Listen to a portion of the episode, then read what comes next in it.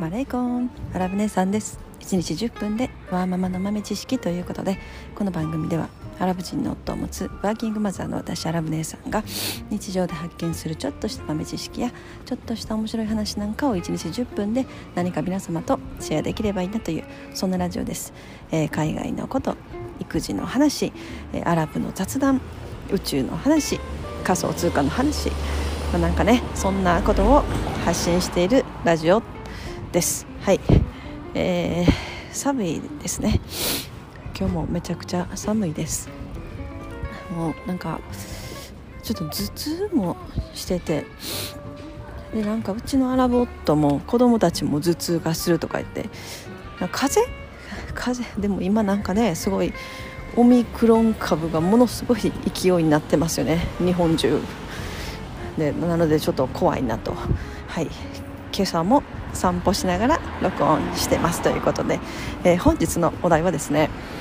あのー、世界一世界最大級のあの米国大使館が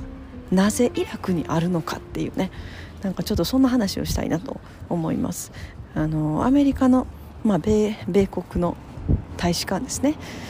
その大使館一番世界で一番大きなアメリカの大使館どこにあるのかって考え 考えたら、まあ、普通に何も聞かなかったらなんかうん、まあ、ヨーロッパとかかなとかなんかオーストラリアとかねなんかいろいろ ちょっと考えるんですけど実はイラクにあるんですね。そのイラクのバグダッド首都ですね。そこにアメリカのまあいわば本当にもう最大級の大使館があるんですね。でそれがなんでしかもその大きさがもう半端なくてあのまあアメリカの大使館って言ってあの、まあ、日本にも東京とか大阪にありますけれども普通にあの想像できますよねあの大きさ、まあまあ、ビル1つぐらいの感じですよね。で1階にセキュリティがあって。まあ、2階3階4階ねなんかビザ申請する場所とかあるのが、まあ、それが一般的なあの大使館の感じだと思うんです。もう他のよその国のねアメリカの大使館でもそんな感じだと思うんですけれども。でもことイラクに関してはもう言ったらねその大きさがどのくらいかっていうともう一つの町ですね。もう一つの市。何々区とか。もうそれぐらいの大きさがあって。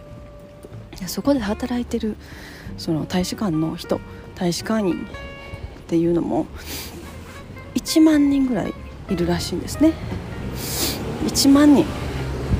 ものすごい数の人働いてますよね。その働いてるプラスそのそこの一角が全ていわば、まあ、米国の大使館その、まあ、町一帯がというのかな。でもそこはものすごい厳重なセキュリティが張り巡らされてでまあ外部の人は中に入ってこれないですけれどもなのでその中で言った普通に暮らせれるように、まあ、映画館があったり レストランがあったりもうなんか本当にそういう感じになってるらしいんですよね。でこれはなそのアメリカの大使館の中で最大級のものではなくて全世界のまあいろんな国の大使館日本の大使館とか、まあねえー、イギリスの大使館とか、まあ、いろいろありますけれどもその世界のいろんな国との大使館の大きさを比べてももうそこがアメリカの大使館であっても大きいし他の大使館と比べても世界で一番大きなところという一体じゃあそこで何をやってるのかっていうねそういう疑問が湧いてきますよね。でなんででそれはまあもちろんそのアメリカとイラクの戦争がねありましたね。で、まあ、その前はそんなものはできてなかったわけですよ。でまあもちろんそれがあったことによってそれその大使館が出来上がってでもそこ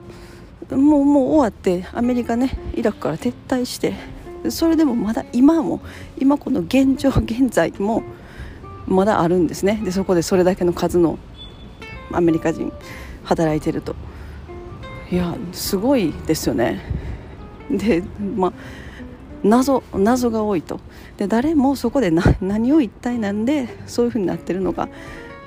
なんでそんな、ね、最大級の大使館がそこに必要なのか。いまだになんでまだ存在してるのかっていうのは誰にもわからないっていう。もう何を何何か何か発見したんじゃないかなとかね。私の勝手な想像、まあ、何かそのイラクでまあイラクって言ったらあの前もそのシュメールの話をしましたけれども人類の、まあ、いわば全てが一番最初に作り出された場所バビロンですね。イラクの北部、まあ、言ったらそこそこから